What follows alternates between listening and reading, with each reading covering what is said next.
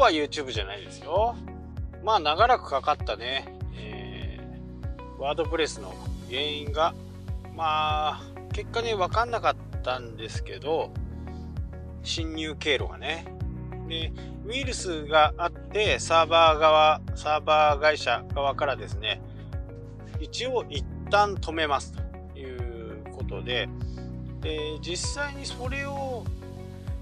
分かって見た時にもうすでにね何日間か経っている。多分5日ぐらい経ってると思うんですけど、えー、そこからまず調べをして、えー、結局ね前作った人前作った人がかなりちょっと変則的な作り方をしていてでそれを全部直したって感じですかね。いやー参った参ったって感じです。サイトって結構わかんないんで表示がされることがねまあ最低限それでいいっちゃいいんですけどただ後から継ぎはぎの形になっていると次直す人が非常に面倒だということですね。で今回はそれを踏まえてメインのサーメインのね、まあ、ちょっと難しい言い方で申し訳ないけどルートディレクトリーって言ってサーバー一番初めに入ってくるところじゃないところにね、え、ワードプレスを入れてで直接それではこう攻撃を受けないようなね、え、手法をとってなのでこうディレクトリーをこう分けて普通だとこう abc.com スラッシュ WP wp-admin ってやると、えー、ID パスワードのところに来ると思うんですけどそこの間に一つこう階層を入れてあげて、えー、一般普通の人ではわからないようまあ自分たちしかわからないような、えー、英数字を入れてそこでワードプレスを展開していきました。えー、そうすることによってですね、えー、アタックがかなりの形、かなりの確率でアタックされないようになるんじゃないかなと思っています。えー、それからもう一つね、えワードプレスで重要なサイトガードっていうこうスパムを防止するプラグインがあります。もうこれは絶対入れてください。このサイトガードっていうやつはね。基本的にスパム攻撃をやってくるのは海外が多いんで、このサイトガードを入れることによってログイン時にですね、日本語を求めてくるんですよ。ひらがなの。ということは、その日本語が入日本語が活用日本語で表示できるようなパソコンじゃないと、えーそこから中には入ってこれないという形になるんですよね。で、サイトガードのいいところは、1回間違うと何秒間か入れなくなる。で、3回間違うと何時間か、ま、今度は何時間か待たなきゃダメっていうオプションもあるし、あとは1回は必ず失敗する。正しいパスワードを入れても1回は必ず失敗するっていう設定とかですね、いろいろあります。で、ログインされた時に、アタックされた IP アドレスとか、そういったものも、全部こう、え登録になっていくんですね。これはなかなかね、えー、いいプラグインでも、僕本当はプラグインってあまり好きじゃないんですよね。プラグイン経由で痛い目にも合ってるんで、プラグインをあまり入れない。でもこのサイトガードっていうのを入れるのはこれはもう僕の中では必須になってますで今回、えー、サイトガードを入れた上に階層ワードプレスが動いている階層は 1, 1階層下のところにねワードプレスを展開させておいて表示はルートディレクトリ一番上のねスラッシュなんとか .com までこれがルートディレクトリ。その下に123スラッシュなんとかとかっていう、このスラッシュが一つの階層ということですね。例えて言うなら、大きな机があります。大きな机。これが、えー、ルートディレクトリーです。でこの中ここの机のところがもうホームページサイトっていう感じですで一つの引き出しの中にそのワードプレスを引き出しの中で展開させといて表示する時にはワードプレスの本体の方にね、えー、アクセスが行くんですけどそれをルートディレクトリ abc.com に行くとこの一つ下のワードプレスを見に行きなさいよっていう指示をしてあげる。そして表示させる時にはルートディレクトリ abc.com で表示させなさいよっていう指示をしてあげるんですね。そうするとかなりねセキュリティもサイトガードも入ってセキュリティもいいですし、え、サーバー側で外国の IP アドレスはもう排除してるんでよほどのことがないと来ないと思うんですけどただ日本のサーバーを経由して入ってくる場合にはサーバーに入ってこれるんでこれはね IP アドレスをロックしたからというあのブロックしたからといってセキュリティが侵される犯されないってことはあまりない。まあ少なくはなると思いますけどあと海外で自分のね日本日本用のワードプレスをやってたりすると海外からね、えー、アクセスができなくなっちゃうんでそういう時にはね一旦こうサーバー側の IP アドレスを外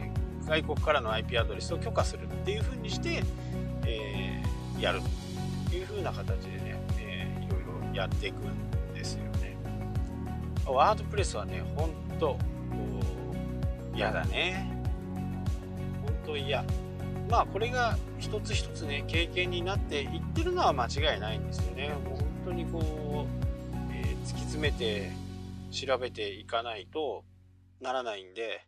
まあ今回も本当いい勉強になりましたね。わあやっと寝れますわって感じ。まあ結構寝てるんですけどね。結構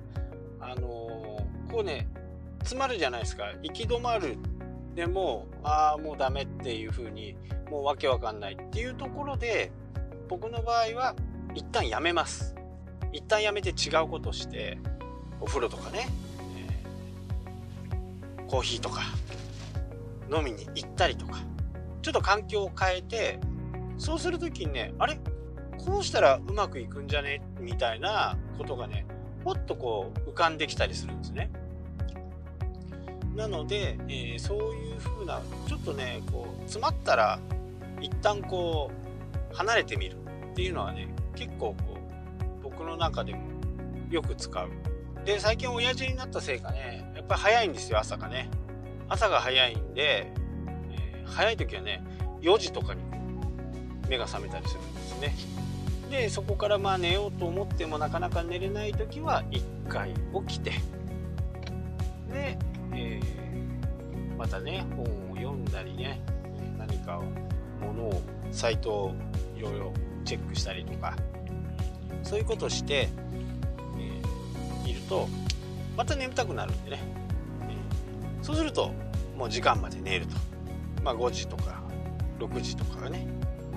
8時に起きるようにして寝るというふうなことをねやってると結構僕の場合は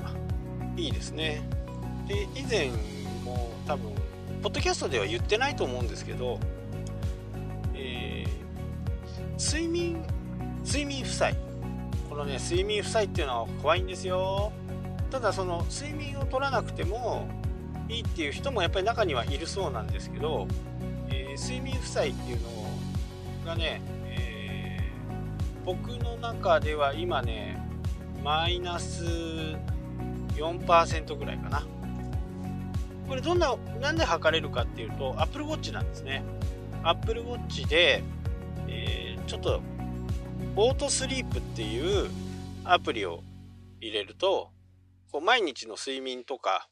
そういったものをね全部教えてくれるんですね。例えばですねこの日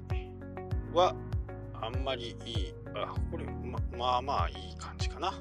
6時間24分の睡眠でそのうち1時間が深い睡眠。で、えー、良質な睡眠が4時間ですね。で心拍数が75、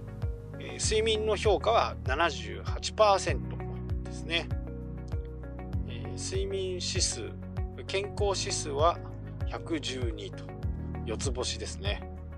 この時点では貯金がありましたね。貯金が6%ぐらいあって今は借金です。だから睡眠負債になっているということですね。まあこういうのも、えー、Apple Watch があればねずっと測れるんでもう Apple Watch を離せないかな。何ていうのかな。